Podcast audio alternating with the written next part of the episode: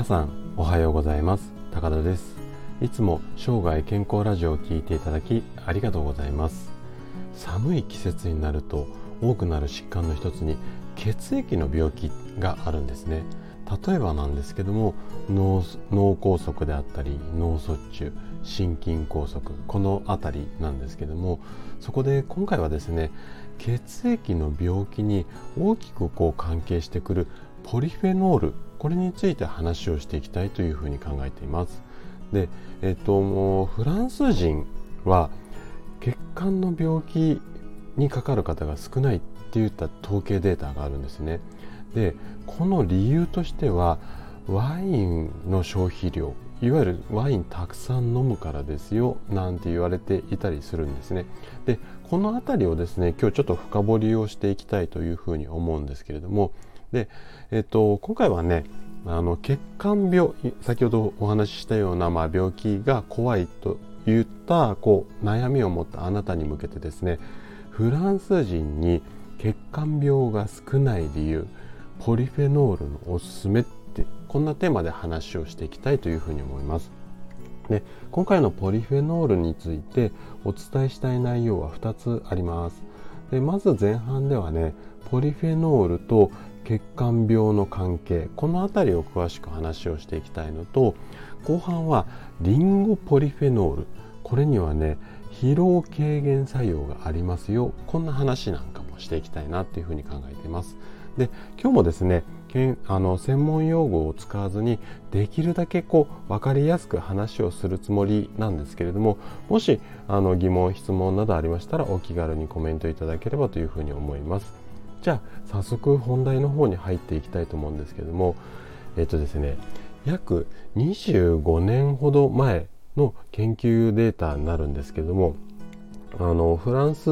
そもそもフランスでされた研究なんですけどある研究結果が発表されてその業界っていうか医療業界にかなり強い衝撃が走ったんですよね。でどういったものかっていうとあの動物性の脂肪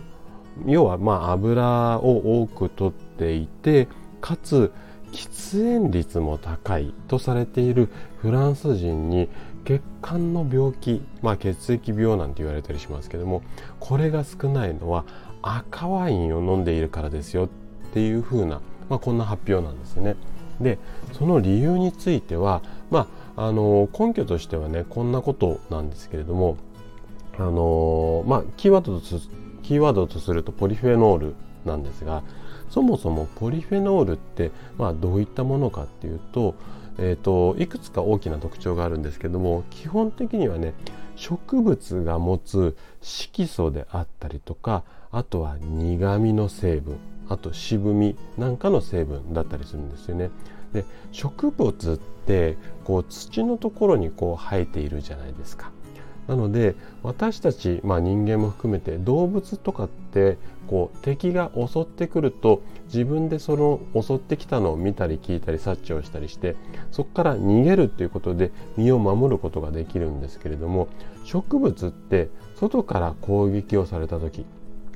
例えば蜂が蜜をうん取りに来たりとかうんとそうですね。鳥がこう実を食べに来たりとかこう外から攻撃された時暑い寒いなんかもそうなんですけども攻撃された時に自分自身の身を守るために例えば色を出したりだとか苦味の成分を出したりとか渋みの成分ですね。とかあと中にはね毒をこう出したりだとかこう花が閉じてみたりとかこういろんなこうことをして自分の身を守るような、まあ、機能が備わってるんですよね。でその辺りの機能の一つとしてこのポリフェノールがありますよっていうことなんですよ。でそのうちのポリフェノールっていろんな種類があるんですけどもそのうちのいくつかに関しては強い抗酸化作用っていうのを持っていて最近ではファクトケミカルなんて呼ばれていたりするんですけども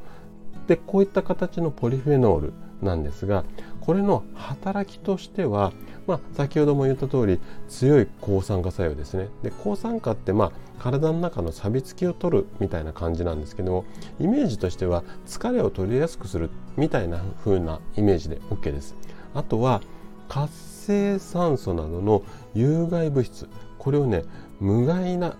害のないものに変換するような作用なんかもあったりするのでこれらの働きによっていわゆる動脈硬化であったりだとか生活習慣病の予防に役立つ、まあ、こんな仕組みなんですよ。であとね白ワインよりも赤ワインの方がこのポリフェノールいいっていうふうにされているんですよね。私ワインまあたまに飲むんですけどもどちらかというと赤よりも白派なのでこの辺のちょっとデータは少し、うん、残念なところではあるんですけどもまあえっとなんで赤ワインの方がこういいかっていうとブドウの皮にこう由来する赤い色素ここにポリフェノールが多く含まれているんですよね。なので白よりも赤がいいっていうことなんですけども。でこんな感じで体にいいっ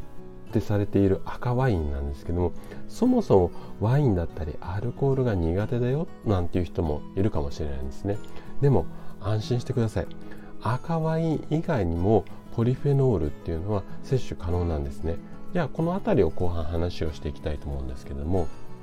で赤ワイン以外にこう効果が高いポリフェノールってたくさんあるんですが中でもねリンゴに含まれるリンゴポリフェノール。これにはね次のような効果が認められています。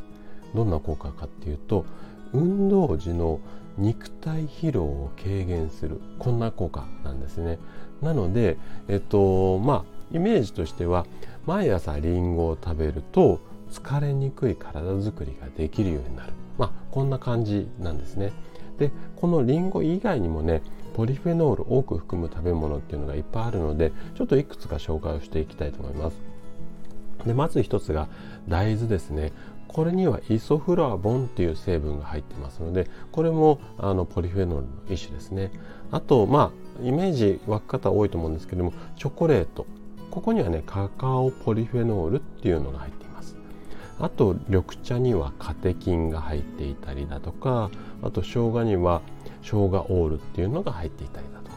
あといちごにはうんとちょっと聞いたことある方があんまり多くないと思うんですけどもエラグ酸っていうような成分が入っていたりします。であのこういったものを、えー、積極的にこう取れば、うん、ポリフェノールがあの体内に入っていくんですけどもちょっとねポリフェノールの大きな特徴っていうのがあって、えーと、こうやって食べ物から、食べ物なんかから摂取をすると体内での効果っていうのは約2時間程度効果が持続するっていうふうに言われていますなので例えばまあリンゴだったりチョコレートだったりをこう食べる時に1回でこうドバっていうふうに食べるんではなくて23時間おきに少量ずつこう小分けに摂取するこんなまあ取り方がおすすめだったりします。ということで今回はポリフェノールについてのお話でした。最後まで聞いていただいたあなたがポリフェノールを意識して摂取することで確実に健康に近づくことができるようになります。人生100年時代この長寿の時代をですね楽しく過ごすためには健康ってはとっても大切になってきます。是非ポリフェノールを上手に活用して生涯健康を目指していただけたら嬉しいです。それでは今日も素敵な一日をお過ごしください。最後まで聞いていただきありがとうございました。Música